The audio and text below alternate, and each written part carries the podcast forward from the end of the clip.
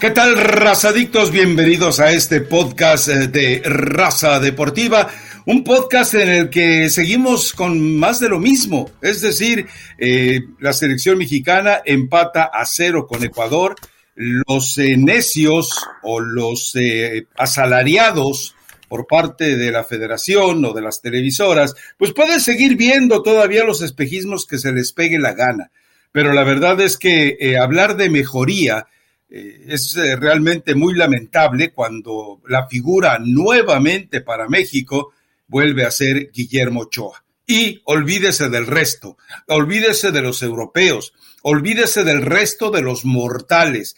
Eh, creo que Ecuador y que además, eh, o sea, son tontitos los jugadores de México. Conociendo el hablando de una cuestión de raza y estoy hablando de una cuestión atlética y por eso establezco biotipo, las vas a perder todas con ello tipo del jugador ecuatoriano. ¿Cómo te pones a darles de patadas?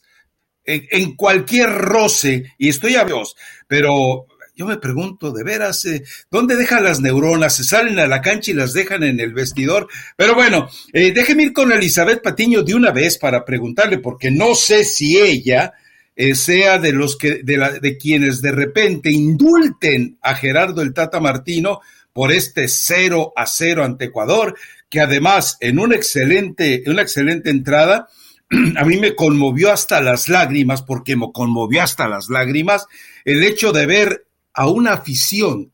Es decir, el Tata ha conseguido lo que nadie. Ha unido un coro multitudinario, un orfeón maravilloso para gritar ¡Eh, Tata! Creo que eh, logró? nunca antes, nunca antes y Patiño, un entrenador, había logrado esto. Bueno, vele el lado positivo, Rafa.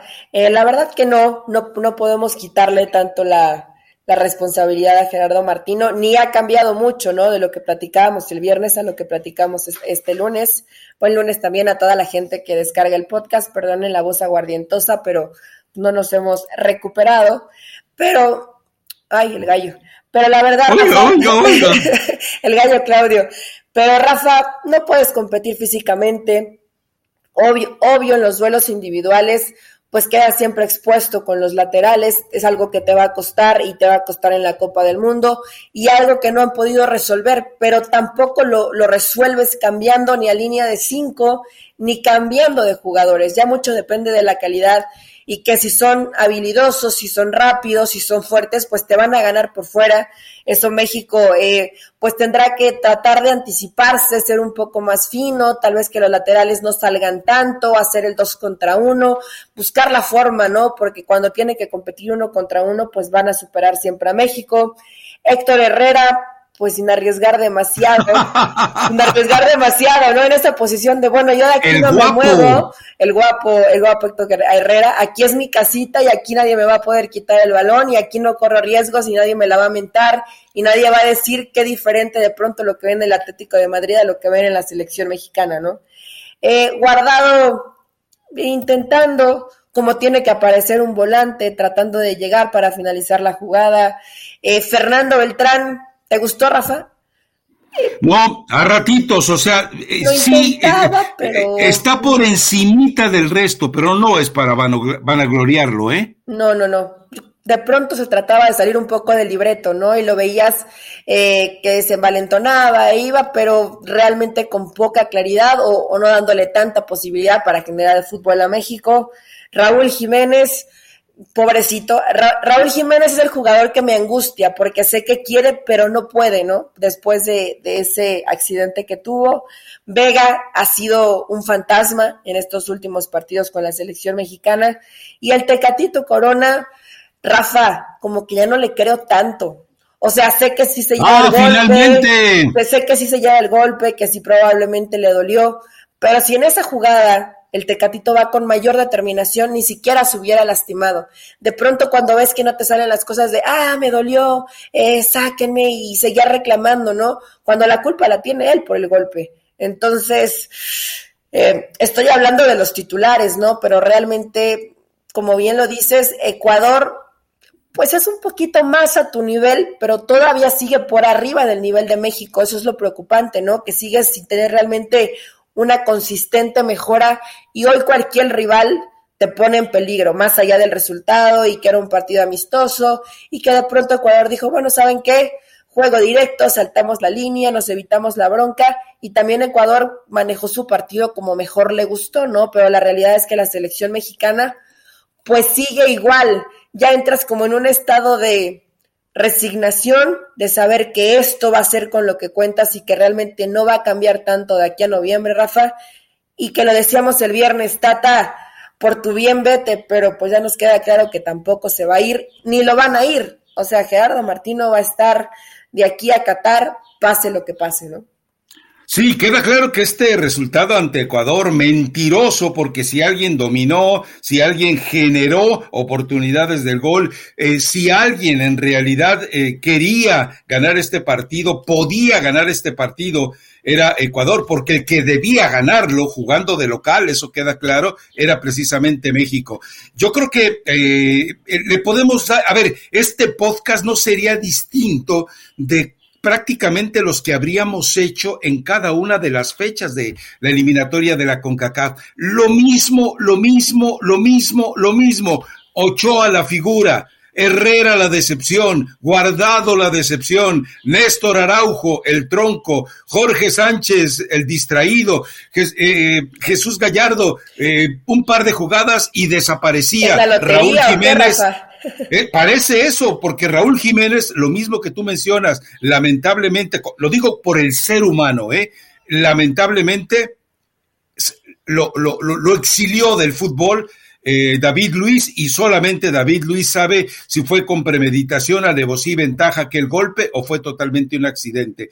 Pero es, estamos reeditando lo de tantos podcasts. Lo curioso es que lamentablemente eh, este resultado, este 0-0 ante Ecuador, termina, insisto en ello, bajando del patíbulo a Gerardo el Tata Martino. Y ahora con la desmembrada, con la huida, con la separación de los que se quedan eh, para los partidos de la Nations League y que libera prácticamente a los jugadores mayorcitos, esto también eh, lo que nos da a entender muy puntualmente es eh, que el Tata Martino no tiene capacidad de aprovechar lo que se viene creo que hasta estos partidos van a terminar siendo totalmente desaprovechados. Lo malo, insisto, es que ya no hay un punto neurálgico en el cual se pueda romper esta situación. Eh, después se viene el partido con Paraguay, todavía no se decide el partido contra Brasil, el partido contra Perú aparentemente ya está firmado, hay un partido contra Suecia, etcétera, etcétera. Pero el problema es que ya hay situaciones en las cuales eh, Gerardo Martino demostró que no puede. Y si quieres eh, agregar algo más a esto, porque tengo otro argumento que exponerte. Pues solamente, Rafa, que obviamente, obvio, no hay autocrítica, ¿no? A ver, si lo comparamos contra Uruguay, pues sí mejoraste ligeramente porque obviamente el rival era inferior a lo que es Uruguay pero no fuiste mejor que la selección de frente. Algunas oportunidades de gol, dos, tres, me acuerdo ahorita de cuatro tal vez, pero realmente México como colectivo ofrece muy poco y en lo individual, escuchar a Andrés Guardado que dice, no, mala vibra y, y la gente no nos apoya y pesimismo, Puede ser, puede ser que la gente sí ya está cansada, que se meta con ellos porque es completamente normal, porque compran un boleto para un espectáculo y terminan lamentablemente disfrutando más cómo juega el rival a cómo juega tu propia selección, ¿no? Pero eh, yo ya me estoy cansando un poco de tanta lloriqueadera y queja de los jugadores de la selección mexicana y tan pocos, o más bien ninguno, que realmente se haga responsable y diga, sí estamos jugando mal, sí estamos pasando por mal momento, pero vamos a hacer todo para que esto mejore. Nadie, Rafa, todo es de pobrecitos de nosotros, no nos entienden, no nos apoyan, nos ofenden, nos presionan, nos mientan la madre, de, de todo se quejan, pero en lugar de quejarse hay que responder en la cancha, porque dicen, estamos a muerte con Gerardo Martino. Si para ellos eso es estar a muerte, yo no quisiera ser Martino, ¿no? Gracias, grupo, por respaldarme jugando de esta forma. No, no veo, o, o, más triste sería que estén dando su mejor versión y que, y que sea esto la selección mexicana, Rafa. Puede ser, ¿eh? Es que, a ver, eh, cuando Héctor Herrera dice estamos a muerte con el Tati, nos vamos a morir en la cancha, nos vamos a matar por él, pues Héctor Herrera fue el primero que quedó a deber. A ver, eh, mm, yo eh, voy, voy, al planteamiento de lo otro y a lo mejor te parece interesante. y lo hemos hablado, la incapacidad de Gerardo Martino para sacudir a estos jugadores. Entonces, cuando hay tanta promesa, cuando hay tanta disposición y al final no encuentras ese rendimiento, a, mí me queda claro que Gerardo Martino, y lo vuelvo a repetir y tengo años diciéndolo, en el vestidor no trasciende. En los entrenamientos podrá trascender, conseguir lo que quiere, pero a la hora de que llegue el gran partido, no trasciende. Y esto nos lleva a lo que ya platicamos el viernes pasado de ese fenómeno de Erickson, que él armaba todo, trabajaban todo de maravilla. Eh, mañana ganamos. Y a la hora del mañana, como no había ese grito de ir desde la papacho hasta la mentada de madre, pues el equipo no respondía en la cancha. Y Gerardo Martino no lo hace. Él supone que como son jugadores profesionales y como visten una camiseta de una selección que despierta tantas pasiones, 130 millones de tipos, 130 millones de villamelones, 130 millones de personajes que se sienten técnicos también, eh, bueno, él piensa que con eso es bastante para arengarlos y se equivoca.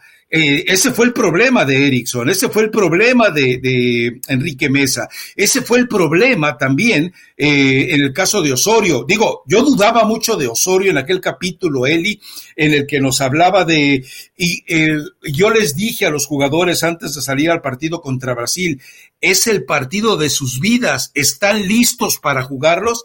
Silencio yo entiendo que ese, ese, vestidor estaba roto. Lo había hecho pedazos Javier Hernández y las divas rubias. Ellos se habían encargado de arruinar eso. Pero el hecho de que tú sientas que no tienes la respuesta. Yo te pregunto algo, Eli, y yo ya eché a andar ese, ese rollo anoche cuando estaba escribiendo el blog. Imagínate que eh, en esa misma situación les pregunta el Piojo Herrera, Javier Aguirre, Manolo Lapuente, Miguel Mejía Barón y hasta el mismo Ricardo Lavolpe les dice, hey hijos de la mala vida, ¿están preparados para jugar el partido de sus vidas y se le quedan callados? Miguel Herrera agarra eh, el, extintor y les da en la mollera a cada uno. Javier Aguirre los agarra coscorrones. Miguel Mejía Barón les pega una santa gritoniza que no se la acaban. Manolo Lapuente, no sé qué habría hecho, pero no los dejaría así, sumisos, pusilánimes. Bueno, Ricardo Lavolpe, que ya sabemos cómo procede, va a, sobajarlos, va a convertirlos en basura anímica y después los va a levantar pero no salen a la cancha como los dejó salir Osorio, porque Osorio también pensaba, pues estos ya saben de qué se trata. Es el partido de su vida. ¿Qué tengo que decirles para que jueguen el partido de su vida? No sé si recuerdas el pasaje, alguna vez lo platiqué.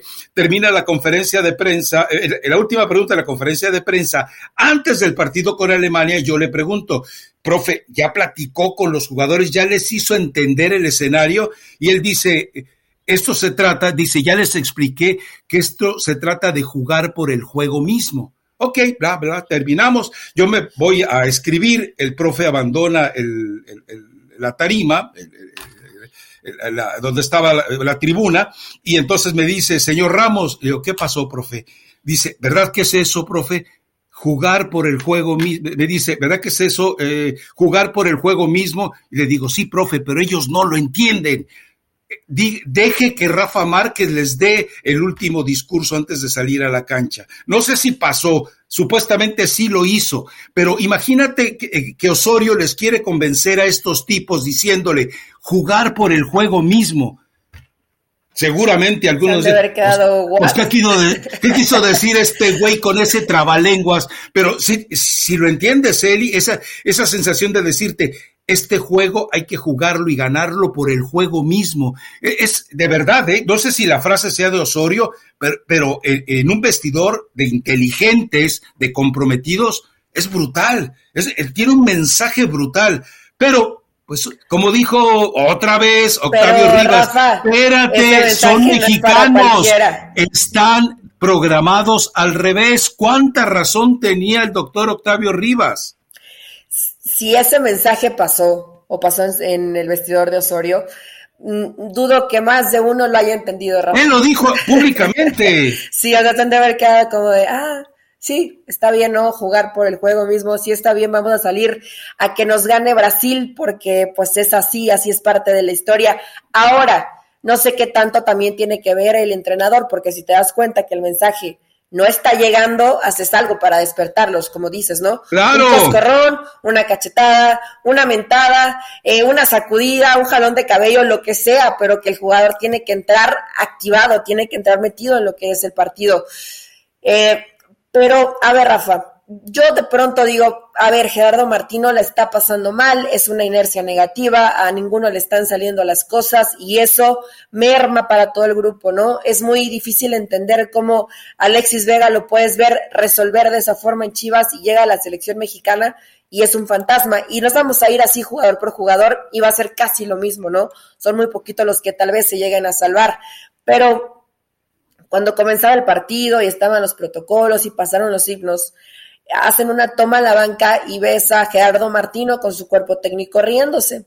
No, no se, no se alcanza, bueno, yo no alcancé a, leer los labios, ¿no? O de qué estaban hablando. Pero te das, a ver, no, no hace falta hablar, muchas veces habla más el lenguaje corporal que lo que puedes llegar a decir en una conferencia de prensa, ¿no?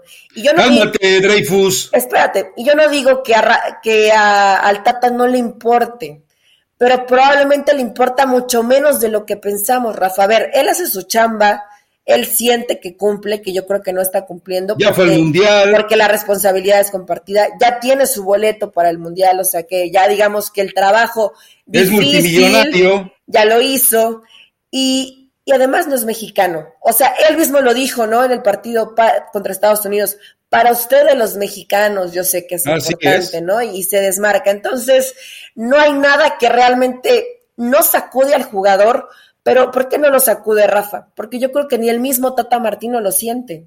Y, esto es peligroso y complicado, ¿no? Si tu entrenador está, no, voy a decir malas palabras, pero se está riendo, está bromeando. Dígalas, total, dígalas bueno, está echando desmadre, la está pasando bien, está cotorreando con su cuerpo técnico y ves las caras de los jugadores cuando va a empezar el partido como de, y, ahora a ver cómo nos va, ¿no? Porque Ecuador físicamente es fuerte y, lo que vimos en la eliminatoria, ¿no? Además jugó bastante bien.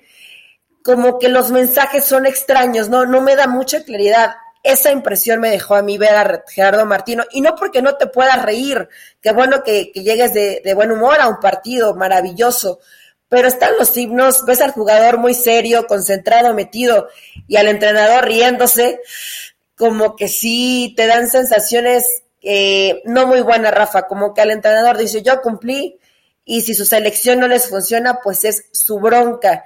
Ya después en la conferencia le preguntaron por Argentina y te va quedando claro cómo el entrenador tiene en la cabeza lo que puede llegar a pasar en el Mundial, ¿no? O sea, él sabe que Argentina pues no es opción. Y yo sé que no, Rafa, o sea, haciendo la lógica, no le vas a ganar a Argentina. Pero ya darlo, darlo por tan seguro e ir tan entregado, pues ¿para qué vas al Mundial entonces, no? O sea, claro. Mm, me refiero, ok, sí te va a ganar Argentina, pero históricamente México le compite bien a Argentina. Y Argentinas con grandes jugadores que han llegado en buen nivel hoy te das por entregado por estos partidos que ha jugado Argentina o porque el entrenador es argentino o por qué dices, no, pues si Argentina es aparte, o sea, no le puedes competir, no son 11 contra 11, te van a meter 7, 8, 9 goles. Me parece muy, muy patético y muy conformista lo que está pensando hoy el cuerpo técnico y eso evidentemente se termina permeando en el jugador, ¿no? Entonces, que no nos sorprenda la falta de liderazgo en el grupo, Rafa la cabeza principal no transmite absolutamente nada, ¿no? Bueno, se ríe, se ríe mientras entonan el himno nacional mexicano, entonces, pues ahí es más o menos una pruebita de si le está preocupando o no. A ver, eh, la otra, no sé si leíste eh, o, o, escuchaste las declaraciones que hace Guillermo Almada a un programa eh, en Ecuador que se llama Fútbol Total. No las pude escuchar, pero las leí. Ah, ah ok. A ver, eh, olvídate de, que es candidato y todo ese rollo. Eh, hay una situación, él dice puntualmente, el Tata Martino dice, tuvo la deferencia de acercarse con nosotros hace un mes para que intercambiáramos secretos del Pachuca. ¿Cómo generamos esa intensidad, ese ritmo, ese tipo de juego? Presión alta que le gusta, pero hereda, cuando dice hereda se refiere que lo recibe de otros clubes, pero hereda muchos jugadores que no hacen eso y y en sus equipos y por eso no lo pueden hacer en la selección. O sea, eh, yo creo que está dejando en claro Tata Martino en un acto de desesperación que ha buscado refugio en gente que sí logra tocar las fibras del jugador mexicano. Lo podemos citar en el caso de Pachuca con Almada, que es notable. Lo podemos citar en el caso de, del mismo Fernando Ortiz, que lo logró con algunos jugadores que parecían muertos, no todos ellos mexicanos, aclaro.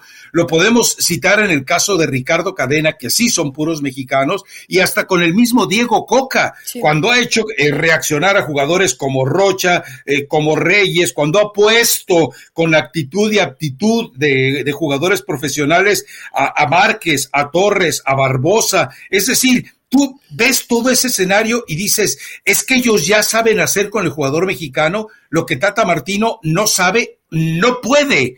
O sea, si vas y hablas con Almada y Almada te da una cátedra de qué hacer y de repente tienes oportunidad contra Nigeria, contra eh, Uruguay y contra Ecuador y no lo consigues, quiere decir que no sabes, no puedes hacerlo. Ojo, la historia está llena, y tú lo sabes, Eli, de, de, entrenadores que son muy buenos en, la, en el pizarrón, muy buenos en la semana, genios en la táctica, genios en el trabajo de semana, pero que a la hora decisiva pues se le, van, se le van los jugadores y se le ve el equipo. Yo siento que eso es lo que le está pasando al Tata Martino. Y me parece, eh, a ver, me parece tan, ¿cómo te diré? Eh, tan aberrante, pero tan fascinante el hecho de que eh, él le vaya y le pregunta cómo le hace para mantener esa intensidad, porque acuérdate que ese fue el, el, gran problema ante Estados Unidos y Canadá, ese ritmo, ese tipo de juego, esa presión alta pues es trabajo, pero no solamente en la cancha, es trabajo en la cabecita. El Tata Martino no es el psicólogo que necesita el equipo mexicano. Punto. Yo, porque hemos visto e, estos mismos jugadores que hemos criticado, estos que hoy consideramos troncazos, los hemos visto hacer cosas relevantes. A ver, acuérdate el partido de Héctor Herrera contra Alemania. Sí, la peor Alemania de la historia, estoy de acuerdo. en su momento defendimos eso, la peor Alemania de la historia. pero Héctor Herrera de un juegazo. Sí. Y a ver, en Brasil, que yo sé que ya tiene muchos años, pero Héctor Herrera También. fue el mejor jugador del, de México en ese, en ese mundial, ¿no? Donde se hace, creo que un papel bueno en términos generales. Eh, a ver, el viernes decíamos, ¿no? Y dábamos nuestros candidatos imaginarios.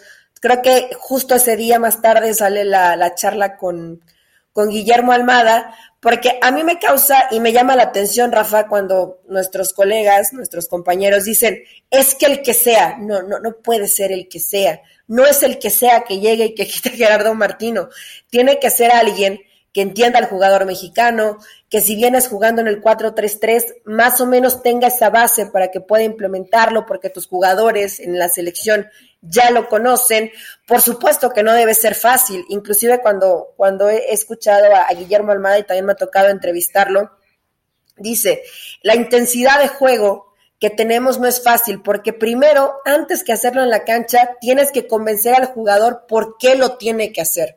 Después, cuando lo ejecuta, se da cuenta el beneficio que tiene para el propio jugador. Presionar alto, tener esa intensidad, recuperar rápido la pelota, ser un equipo directo que va al frente, pero primero el jugador tiene que saber, entender por qué lo va a hacer, después lo ejecuta en la cancha y se da cuenta que lo que le estoy diciendo sí pasa. Entonces, obviamente, con el resultado, con la prueba en la cancha, pues ya el jugador sale convencido y sale con ese chip. Pero ojo, Rafa, también para hacerlo, y, al menos yo creo, sin, sin estar completamente segura, lleva un tiempo, ¿no? O sea, por más que te diga alguien la receta, pues vas a tener que practicar dos, tres, cuatro, cinco, diez veces y a lo mejor ya te va a salir. Los ha tenido dos semanas. Probablemente Guillermo Almada le dijo, mira, mira tatita, es así, ¿no? Pero pues el Tatita llega con los jugadores. ¿Por qué, dije, eh, por qué, por qué, por qué le falta, por qué dijiste, oye, tontita? No, no, no, no. dije Tatita. Ah, perdón, perdón, perdón, perdón. Bueno, amanecí mal de los dos oídos. Bueno, imagínate cómo estoy yo. Oye, Tatita, mira, eh, esta esta forma, se trabaja así, hay que hablarle así al jugador. Eh, de pronto va, a haber peleas, ¿no? Porque el mismo Almada con, lo ha comentado. Ha habido dos, tres jugadores que me dicen no y nos peleamos y nos enfrentamos y cuando se da cuenta el jugador que lo que le dices es verdad, termina por hacerlo, entonces te da la razón y, está contigo y se compromete. Lamentablemente con Gerardo Martino no, no pienso que el jugador tenga de pronto apatía, Rafa, pero no sabe cómo transmitirles el mensaje. Ojo, y no está mal que, vayas y que preguntes, oye, ¿esto cómo se hace? No tiene que ser el experto o, el entrenador que sepa todo, porque nadie sabe todo en el fútbol ni en ninguna profesión está bien y es válido que te acerques a, gente que te apoye. Pero el problema es que por más que le dé una letanía de cinco o seis horas o todos los días, pues él no es Almada. Entonces difícilmente lo va a poder llevar a cabo, ¿no? Y más cuando ya tienes un proceso tan avanzado, Rafa. Si, si el equipo lo fuera agarrando, te, te la compro. Pero ya estás a punto de cumplir cuatro años, ¿no? Me parece que ya hoy por más que trates de mandar otro tipo de mensajes el jugador, ya está bloqueado. Sí dicen, estamos a muerte con Gerardo Martino, pero el jugador no entiende que estar a muerte también es tratar de entender al jugador, al entrenador, de tener empatía, de decir, a ver, Gerardo, no nos está saliendo este plan de juego, ¿qué podemos hacer? ¿Tú crees que algún jugador de la selección mexicana se acerca y le dice eso? De pronto ayer pensé un poco en Memo Ochoa, pero pero no sé, no, lo dudo, lo dudo, sí lo dudo. Te digo porque vi a Ochoa, pues es que siempre ves a Ochoa, ¿no? Salvándote y siendo el jugador protagonista o el, o el héroe, y después de que cantan el himno nacional, aplaude y trata de alentar a todos sus compañeros, pero pues todo eso se va diluyendo conforme avanza el partido. Ahora, aquí hay un escenario, estamos entendiendo, eh, ratificando, confirmando lo que hemos dicho hace años. El Tata Martino no es líder, y no tiene absolutamente ninguna capacidad didáctica. Es decir, e, entiendo que tú puedes eh, tener eh, un, grupo de, tú tienes alumnos en el, en el, equipo de Guerreros de la Plata y les eh, pones en el pizarrón dos más dos son cuatro.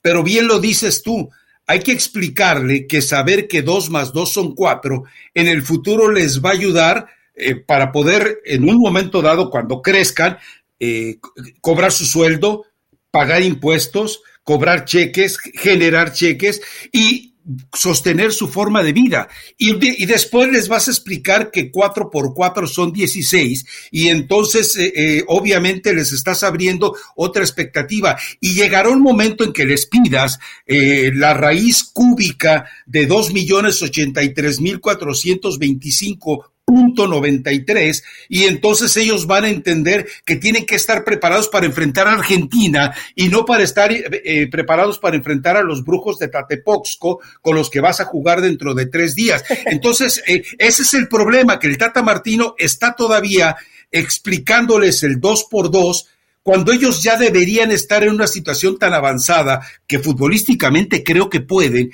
eh, para enfrentar a Argentina. Es decir, ya no están para la tabla del uno, están para que se metan de lleno eh, a, física cuántica, porque eso va a ser Argentina el día de, la Copa del Mundo.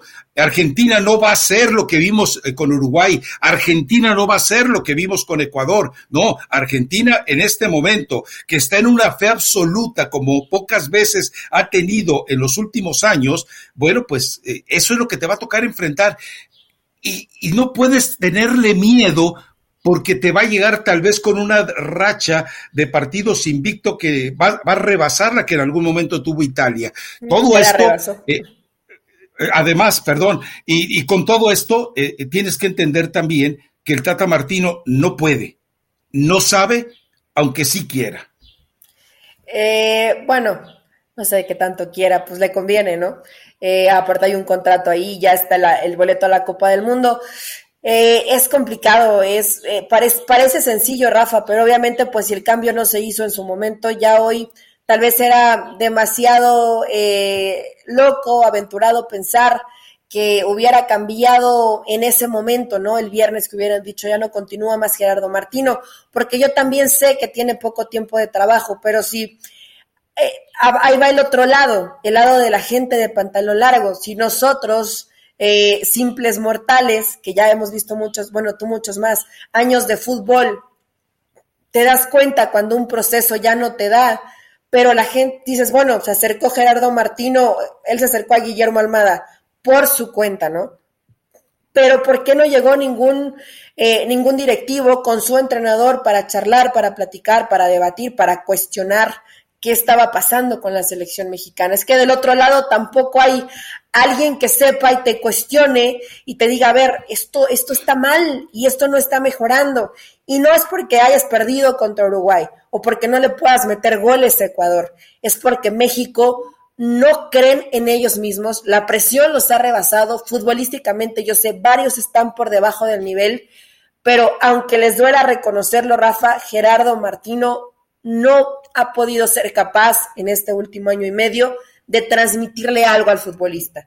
Ya no te digo, ya no te digo calentura o, coraje o, o pasión en el terreno de juego, no, ya no te digo eso el tan solo una, una identidad, una forma de juego, un tenemos que hacer esto porque esto nos va a resultar. Y lamentablemente, cuando no te acompañan los resultados, el jugador también va dejando de creer, ¿no? Porque dice Tata, vamos a, a intentar con línea de cinco y te pasa por encima Uruguay. No, no, no, no era la línea de cinco. Bueno, regresamos a la línea de cuatro y tampoco le puedes ganar a Ecuador. Entonces te vas dando cuenta que las herramientas que te da el entrenador no te sirven o, no te están funcionando. Entonces ya por más que lo respalden, la credibilidad hoy de lo que les pueda llegar a decir Gerardo Martino es cero, ¿no? Cómo al jugador le dices lo que estamos, lo que estamos implementando está bien y después sales a la cancha y ves este tipo de desastres. Entonces, evidentemente no está bien y creo, peor aún, Rafa, pues que ya no va a haber tiempo para mejorarlo, ¿no? Realmente en la Liga de Naciones, pues va, no, no quiero decir pedacera porque no es pedacera, pero es gente muy joven. Probablemente la mayoría de ellos ni siquiera van a estar en la Copa del Mundo, ¿no? Sí, eh, eh, de este grupo, si llega otro entrenador, que yo estoy de acuerdo contigo, lo considero poco probable ya, lamentablemente están eh, llevando a la selección mexicana a una inmolación pública lamentable, estruendosa, pero de este grupo de jugadores, si llegara algún entrenador, creo que la mitad de los que tuvieron acción contra Ecuador, Uruguay y Nigeria, no estarían definitivamente no estarían. O tal vez ellos se sientan capaces de que eso que hablamos de Héctor Herrera, transformarlo. Pero la verdad es que él desde que se transformó la cara, desde que se puso esa carita de Nicolas Cage, cuarta transformación, pues él ya se siente que el mundo no lo merece. Es decir, esa caída de ojos con la que mira el universo, eh, de verdad yo creo que tiene un problema de narciso, se siente el Dorian Gray del fútbol y la verdad es que eh, como dice, ¿quién es la que canta? Eh, ¿Talía? Es, es esa de, eh, eh, ¿cómo dice? ¿Cuál? Perdóname, mi amor, por ser tan guapo. No, hay una de reggaetón en la que dice, eres, eres lindo pero bruto. Así es, Talía, Talía, Esa, esa es mi dedicación de una vez para toda la selección mexicana. Son bien lindos, pero brutos. Y tú también, Tata. así muy no tan lindo, ¿no? Así muy lindos, muy lindos, Rafa, pues ya es cuestión de gustos. Eh, brutos, pues eh, tal vez es una, es una suma de, de, todos los males, ¿no? No diría brutos, pero también si el mensaje del líder no llega y los otros pues tampoco tienen tan, tan abierta eh, la mente para poder ser más receptivos, para poder captar, para poder aprender, porque ahí está la otra, ¿no, Rafa? Ah, con varios de estos seguramente llegará Martino o cualquier otro entrenador. ¿Y qué piensa el jugador? Este que me va a enseñar, ¿no? Si yo soy Héctor Herrera, si yo soy, ponle, ponle el nombre que quieras. Y no sé si tenga que ver con cuando se, a partir de que se transformó la cara, que según él es guapo, ¿no? Que se ve un poco mejor de cómo se veía antes. Pero Rafa, si por físicamente haber cambiado perdiste talento, pues que nos regresen a Héctor Herrera un poco más feito, ¿no? Pero un Héctor Herrera que se veía por lo menos con otra sangre o con otra intención en la cancha. A mí me gustaba más la versión de antes de Héctor Herrera. ¿Estás hablando del jugador o del tipo? Del jugador, del jugador, ah, por supuesto. No, bueno, ya obviamente pues sí se ve un poco mejor, pero en la cancha, ¿qué, Rafa? ¿De qué te sirve traer el rostro de Nicolas Cage, eh, versión mexicana de la 4T, si de pronto en la cancha te ponen en una posición donde híjole, y espero que no le haya pedido Héctor Herrera, pero en una posición donde no corra tanto riesgo para no ser exhibido, ¿no? Es que ya está, si el mismo jugador te lo está pidiendo, imagínate lo que, lo que puede llegar a pasar. digo, a, fuerza de ser honestos, difícilmente México va a pasar de la fase de grupos. Pero si se enfrentaran mañana Argentina, Rafa. No, no, no, no, no. Que pierdan por default, por vida de Dios. Es que a ver, podrían eh, meter arriba de cinco, ¿eh? Sin bronca. Pero tranquilamente, tranquilamente. A ver, y hablemos de otro, Andrés Guardado. Yo, yo leía por ahí, ya no me acuerdo de quién y ni quiero citar, los despistados que decían, yo siempre dije que Andrés Guardado tenía que ser interior. Era su, es su posición natural. Me encanta verlo ahí. Yo espero que después de, que terminó el partido eh, haya tenido capacidad de autoanálisis todo aquel que lo haya dicho, porque ¿qué hizo Andrés Guardado? O sea, yo nada más lo vi eh, eh, bronquear a los ecuatorianos cuando había una jugada que sí hubo jugadas salvajes, eso nos queda muy claro, pero pues, así se juega en Sudamérica, así se juega en algunos países de Europa. Entonces, ahora entiendo por qué de repente llegan eh, con un pánico tremendo a estos partidos, pero eh, pues yo guardado tampoco le vi nada. Eh, a Néstor Araujo lo único que le vi fue que cuando nos quiso poner a los golpes salió más tonteado de lo que él se pudo imaginar. y jugó Héctor Moreno, ya no me acuerdo. Eh, sí, estaba ahí. Ah, sí, ah, sí, es cierto, es cierto. Eh, eh, le ganaron las espaldas 93 veces. Sí, ya me acordé, ya me acordé. Tienes razón. Era, era, era un cono que todo el mundo le ganaba. Pero los dos, Rafa, entre los dos. Ah, no, claro, todos. hizo lo que quiso. Y, Gallardo, y, y, Jorge Sánchez. No, bueno, pero, pero insisto, esto ya es una cuestión más de diván que de cancha. Estoy convencido de ello, ¿eh? Pero bueno. Ahora, cuando hablo de diván, no hablo de la sutileza del psicólogo. No, no, no. hablo de la brusquedad eh, con la que tiene a veces que recurrir el entrenador. O, a veces de esa situación casi, casi de, transformarse en, la madrastra generosa para tratar, en el hada madrina para tratar de cambiarlos. Hay, esta selección necesita eh, de verdad un cambio radical. Ahora, si quieres dejar al Tata Martino, bueno, entonces busca alguien que te ayude, alguien que te asesore, alguien que llegue y que se dedique exclusivo. Yo, sabes que haría personalmente. No es Taylor, ¿eh, No es Taylor, no, no, no. No, no, Taylor, Taylor, la verdad es que él nomás, le sirve como, como ballet. ¿Sabes a quién llevaba yo? Pero ayer a Miguel Mejía Barón. Miguel Mejía Barón ya demostró con Pumas que puede cambiar las mentalidades. Yo llevo a Miguel Mejía Barón y le digo, eh, que él hable como lo hizo con Lilini, que hable con el Tata, mira, no vengo por tu puesto, vengo a salvar tu puesto. Y que se meta Miguel Mejía Barón a salvarle el puesto al Tata Martino. No vengo por tu puesto, vengo a, sumar, vengo a ayudar. Pues Ahora, lo acabo de decir. No sé, no sé si eh, me quedé pensando, Rafa, si Gerardo Martino ayer en la, en la conferencia, no la escuché completa, le preguntaron sobre el tema de Almada. No sé, hasta donde yo, hasta donde yo leí, no. no. yo no escuché que, le preguntaran. Pero también de pronto el entrenador, tú dices, ok, que lleven a Mejía Barón. ¿Qué tanto se deja ayudar o qué tanto quiere que, vaya alguien de, que, que, va, que está por fuera y que sume a este grupo, ¿no? Porque de pronto también el entrenador es muy celoso. Yo no sé cómo le hayan caído estas declaraciones a Gerardo Martino, porque habrá quien, quien lo toma. A mí se me hace valioso, o sea, está bien que digas, oye, ¿esto cómo lo haces? No, no sé cómo hacerlo, eh, dame algunos tips, pero también habrá los otros de, ah, pues no sabe, entonces, ¿cómo va a dirigir a la selección mexicana si no sabe, si no está a la altura, si no entiende, si no sabe transmitirle al jugador? Entonces. Pero eso ya lo sabemos. No está tan fácil que le quieran meter a alguien, a Gerardo Martino, aunque creo que sería una gran opción. Que sume, Rafa, algo que te pueda aportar. Si ya vas a ir con Gerardo Martino, bueno, pues trata de respaldarlo un poquito, ¿no? Con gente que sí entienda tal vez un poco más al futbolista mexicano. Y la verdad es que aquí también es cuando debería tener los pantaloncitos bien fajados John de Luisa, que aparentemente el cinturón se le perdió desde aquella situación en Morristown donde el, donde el chicharito le robó la suite eh, que iba a utilizar. Bueno, eh, ahí perdió, se le, se le cayó el cinturón y se le cayeron los pantalones, pero él debería de llegar a decirle a Gerardo Martino, ¿sabes qué? Creo que lo que necesitas es esto y Miguel Mejía Barón se suba a partir de mañana. No viene por tu puesto, Tata, viene a salvar tu puesto, Tata.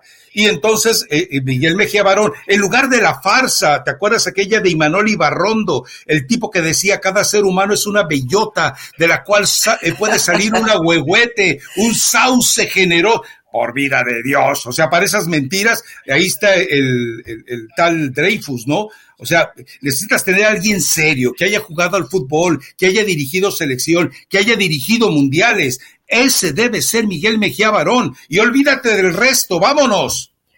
Pues mira, sería, sería una muy buena opción.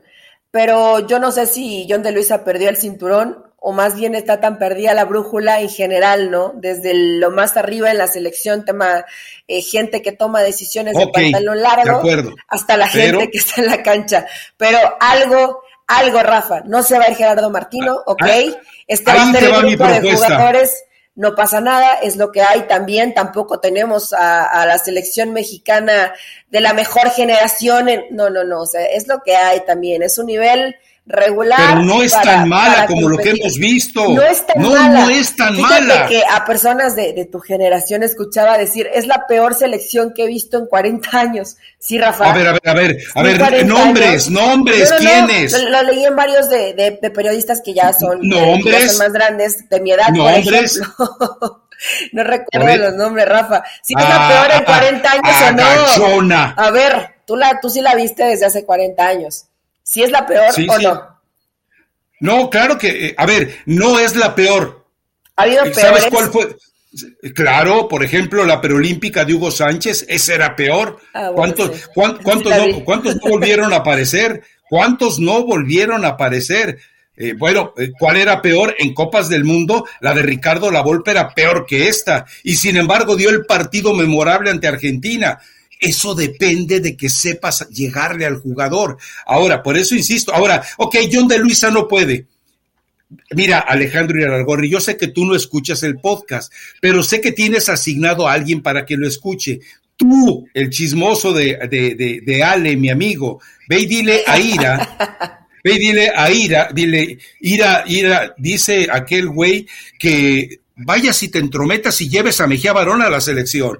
Él, él nomás, él, lo único que tiene que decirle, Emilio, yo tengo la solución para tus problemas. Nomás dile a John que no me estorbe. Y ya, así de simple. Llega Alejandro Iraragorri, impone a, a Miguel Mejía Barón y verás que todo cambia a partir del siguiente juego. Y va a cambiar en plena Copa del Mundo, porque si lleva a Javier Hernández y Javier Hernández empieza a crear problemas, Miguel Mejía Barón lo encierra en un cuarto, lo regaña, me lo educa y lo suelta a la cancha como su mejor versión. Ese es el trabajo de Miguel Mejía Barón. Como el consejero, es que sí, Rafa, sí lo, sí lo necesitaría. Eh, esperemos, bueno, que nos escuchen a Él puede ser padre, padre, madre, padrastro, madrastra, puede ser, puede ser como dijo el muchacho el chueco, puede ser el, el, nuero y la yerna. Ay, David, ay, David. Puede ser de todo. Eh, Mejía Barón, digo, es un tipo que, que se la, ahora sí que como decimos Rafa en México, se la sabe de todas a todas, ¿no? Entonces realmente te, te podría sumar mucho.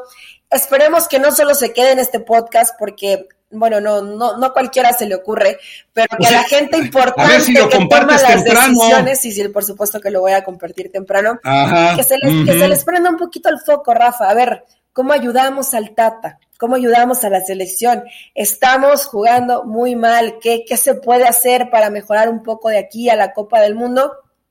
Y que sea Mejía Barón, creo que sería una muy, una muy buena opción y que Pumas no te diría no, o sea, te lo presto cuando, cuando sea necesario con la selección mexicana. Eh, o no sé qué otra opción, Rafa. Estaba pensando quién podría ser, pero sí, sí tendría que ser más un perfil como, como el del tipo de Mejía Barón. Un perfil es el único. Que le guste no hay otro. charlar, platicar. No que, no que intente ser protagonista o que quiera ser más que el entrenador. No, no, no, no, Porque ahí sí se pondría complicado, ¿no? Porque no puedes llevar a Miguel Herrera porque sería tener una piedra en el zapato. Porque no puedes llevar a Javier Aguirre eh, porque Javier Aguirre, más allá de que es muy respetuoso en el trato con el entrenador, tiene una figura tan dominante que se llega a dudar de quién es el que manda. Miguel Mejía Barón, él no va a dejar dudas, él lo va a establecer de inmediato. A ver, yo estoy aquí para salvarte el pellejo a ti y para salvárselo al Tata. Y, y ese, e, ese, tipo de, de, situaciones son las que necesita en este momento la selección mexicana. Pero bueno, ya que le arreglamos la vida y que seguramente no va a servir de nada, es decir, como decía eh, Mafalda, todo lo que dices es tan cierto que no sirve para nada, bueno, pues entonces así queda esto. Oye, pero mencionaste a eh, Javier, me imagino que piensas que Javier Hernández va a regresar, ¿no? Sí, sí, eh, Chicharito regresaría, por supuesto que sí. A ver, eh, supuestamente después de terminada eh, toda esta gira de partidos, bla, bla, bla, Liga de las Naciones, se va a sentar el Tata Martino a hablar con Javier Hernández. el Tata ya entendió que Raúl Jiménez y Funes Mori no son la solución que él quiere. Entonces... Fíjate, esta estadística está preocupante. Sin contar los penales, Raúl Jiménez no anota en una jugada con la selección desde el 20 de noviembre del 2020 contra Japón. De crédito, de crédito, porque esa, esa información le costó trabajo conseguirla a quien la publica. Bueno, yo la estoy leyendo en espn.com, eh, pero no, no, no está firmada, nada más es eh, información de espn.com.mx. En sus últimos 11 partidos le anotó de penal a El Salvador y a Panamá. Entonces, eh, es una estadística lapidaria. Yo repito que, que, saco de ese grupo de los que no quieren a Raúl Jiménez. ¿Por qué? Porque él mismo le dijo al Tata Rafa, yo me quiero quedar, ¿no? Entiendo que mi nivel no está bien, quiero mejorar, eh, quiero aportar a la selección y quiero aprovechar estos partidos. Entonces, por eso a Raúl Jiménez sí me da un poco de pesar verlo totalmente rebasado y desesperado de que las cosas pues no le están saliendo bien. Y es completamente normal. Dejando a un lado el tema fútbol, ayer pensaba, ¿no? Eh, gracias a Dios que sigue vivo. Pudo haber inclusive haber eh, perdido la vida o no volver a jugar al fútbol, ¿no? Pero ya después de que pasa eso, como profesional me imagino la frustración de que haces tu mejor esfuerzo y las cosas no te salen. En fin, bueno, a ver, eh, ya con, eh, con, con, esa eh, situación establecida, vamos a otro detalle, Eli, de los clubes mexicanos. Ya, ya hemos hablado de algunos de los temas, pero lo que más me llama la atención, y no sé si estés de acuerdo conmigo, el hecho de que regrese Giovanni Dos Santos al equipo del América, que parece que es ya un hecho. ¿Qué, eh, qué carta tan complicada está jugando Fernando Ortiz, pero ¿sabes qué? Yo se la compro a Fernando Ortiz. Sí, es lo que yo te iba a decir. Creo que Fernando Ortiz puede sacar una buena versión de Giovanni Dos Santos. No sé por qué me da esa sensación. Eh, bueno, a ver, Giovanni entendió y me imagino que el jugador entra en esta reflexión de, pues qué feo es que nadie te quiera, que paguen porque te vayas que sí, ¿cuántos años tiene Giovanni Rafa? 32, ¿no? 32 años, 33, o sea, sigue siendo joven o todavía podría tener una carrera de tres o cuatro años si es que él así lo quisiera y, pusiera todas sus mejores intenciones en ello, pero se puso calladito a entrenar con la sub-20, eh, ya no, no, nos enteramos de ningún escándalo, de ninguna fiesta, eh, y algo le está gustando a Altano Ortiz que dijo, a ver, tráitelo, vamos a dar esa oportunidad. Creo que del lado del futbolista eh, va a llegar con la mejor disposición y del lado del entrenador algo le vio Rafa como para decir, ok, que venga Giovanni Dos Santos, porque tiene ahí a Jonathan y ya se dio cuenta que pues mucho no le aportó, ¿no? Entonces, eh, algo le está viendo distinto a Giovanni Dos Santos como para darle esta posibilidad. Y creo que lo puede potenciar de buena forma. Hay que esperar, ¿eh? Porque Así lo hemos dicho de muchos entrenadores y también hay maderitas que, no agarran el barniz, como dices, pero creo que le puede ir bien a esta versión del América, un poco más humana, digámoslo de cierta forma, un poco más unida en cuanto a grupo, eh, con, con, el Tan Ortiz que en otros momentos cuando estuvo Giovanni Dos Santos. Ahora, si no lo pudo rescatar ni Miguel Herrera, Rafa, no sé. No sé, me queda mi duda con Giovanni Dos Santos. Sí, eh, eh, lo que pasa es que Giovanni Dos Santos no había conocido el limbo, el exilio, el abandono, el desprecio, el, el, el desempleo y yo me imagino que conocer, según eso, está recibiendo la mitad de sueldo o va a recibir la mitad de sueldo de lo que estaba cobrando antes. O sea, así es su desesperación. Pero que aún así eh, debe ser bastante, Rafa.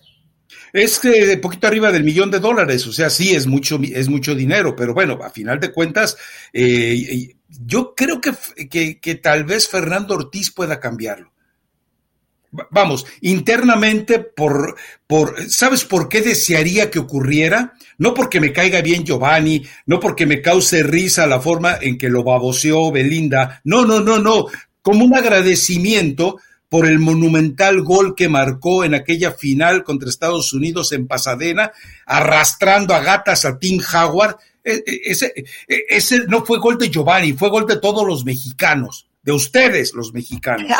pero si te emocionó, no te hagas. ah, bueno, eso sí. Sí, sí, pues son, son, goles. Bueno, pero de eso, de eso sigue viviendo, Rafa. de eso sigue cobrando. Lamentablemente. De eso sigue cobrando Giovanni Dos Santos. O sea, no, no, había, no había caído en tus malas intenciones. O sea, ¿quieres que regrese a la selección mexicana, Giovanni? Que vaya al Mundial. Bueno, a, ver, eh, tuvo un buen Mundial en, en Brasil hasta que, hasta que le salieron las ampollas en las patas, ¿no? Eh, eso como lo, como lo denunció Miguel Herrera. Eh, eh, en ese partido, en, la Copa Oro, fue el mejor jugador junto con Andrés Guardado. Entonces, es un tipo que con la selección te da un poquito más. No va a cambiar la historia. O sea, a ver, México no le va a ganar a Argentina en la Copa del Mundo por, por ninguno de los que quiera usted llevar. Eh, imposible. La única manera de solucionarlo sería eh, meter en una cápsula de, del tiempo a jugadores como, como Márquez, como Tomás Boy, como Fernando Quirarte. pero, eso no se puede. ¿Sabes la única garantía que tienes con Giovanni? Además de que a lo mejor le pueden salir ampollas, que no le va a dar miedo, Rafa. Porque ya, ya pararte en un escenario, aunque dices, bueno, muchos pedimos, porque yo también he dicho que, que lleven a jóvenes y que le den la oportunidad a tal, a tal Sí, pero ya estar en una Copa del Mundo, no cualquiera aguanta la presión en un escenario así, ¿no? Entonces, eh, pues mira, quiero verlo primero, ¿no? Porque hace cuánto que no vemos jugar a Giovanni, ya tiene un rato. Hay que ver, si estuvo entrenando con la 20, supongo que físicamente está bien, que tiene más o menos ritmo de juego, hay que ver cómo se adapta con el Supuestamente bajó, bajó 5 kilos. Yo vi una foto y, sí se ve que, sí se ve que bajó, que bajó de peso. Pero eh, también hay que hay que ver Gerardo Martino que tanta, bueno, es que hoy en la, hoy en la desesperación yo creo que sí voltea a cualquier olvídate del mundial. No, olvídate del mundial. Yo, yo hablo solamente de su pasaje por el América. Pero en fin. Oye, a propósito, ya que estamos en los chismes, eh, yo no había visto la forma eh, tan aberrante en la que distorsionó, arruinó, eh, perpetró la vida de, de, este, ¿cómo se llama este muchacho que te gusta como canta? Que, Cristian Nodal. Ese, yo no, puedo creer, o sea, yo dije, e, e, este rostro es de algún tipo de eh, salido de alguna de las cárceles más eh, eh, perversas del mundo. bueno, Rafa, lo que te hace el desamor, ¿no?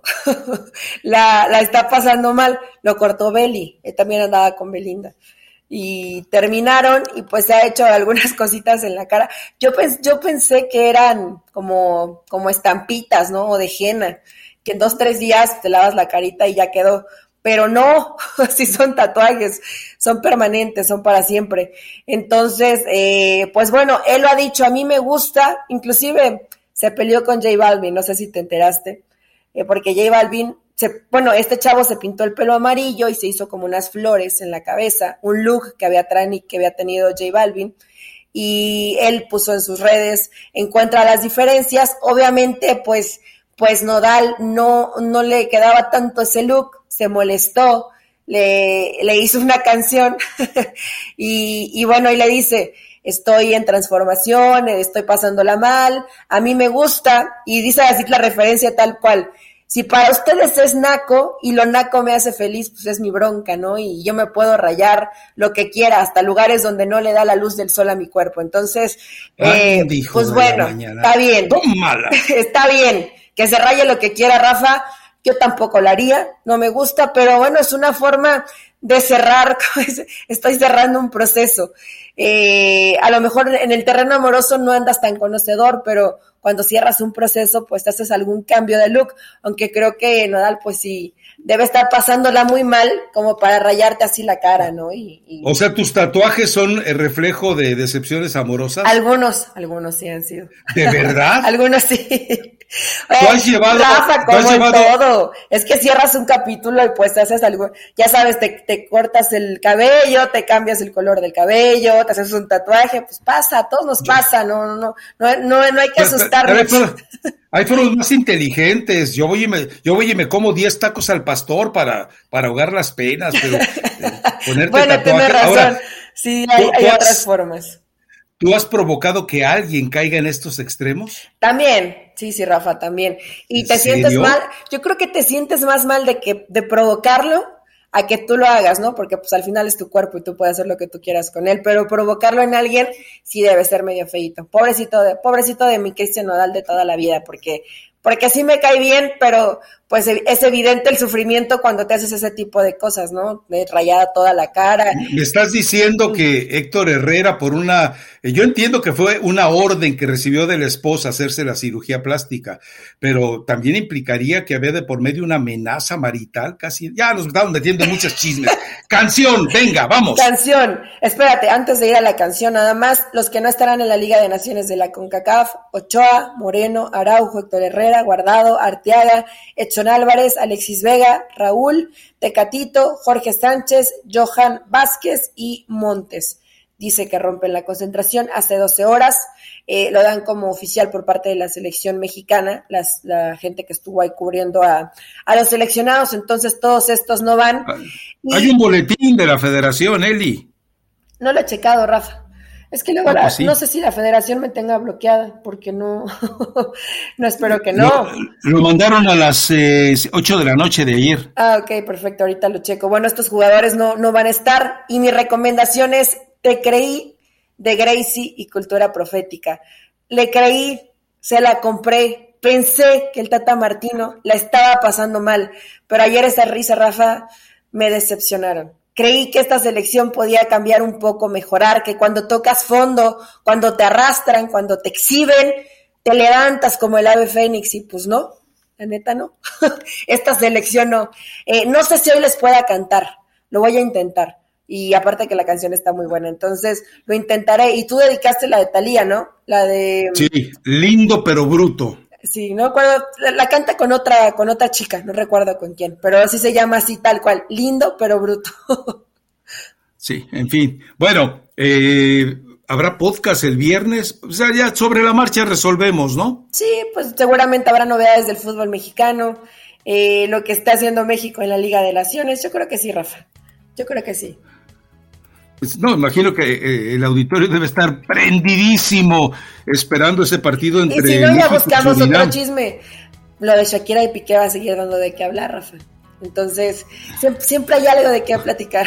O sea, ya, ya, esto ya no va a ser exclusivo de fútbol. Bueno, de todas maneras, el partido entre eh, México y Surinam es el sábado. Igual podemos hacer una previa viendo qué pasó en la semana. Eh, hay conferencia de prensa. de todo lo que es Surinam lo, claro, de, cada uno de los jugadores, del once inicial, de dónde vienen los, los futbolistas que van a participar.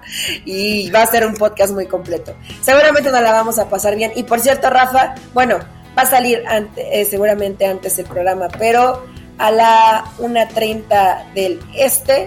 Hoy estoy con Cristina Alexander en Goles y más, programa especial dedicado al Real Madrid.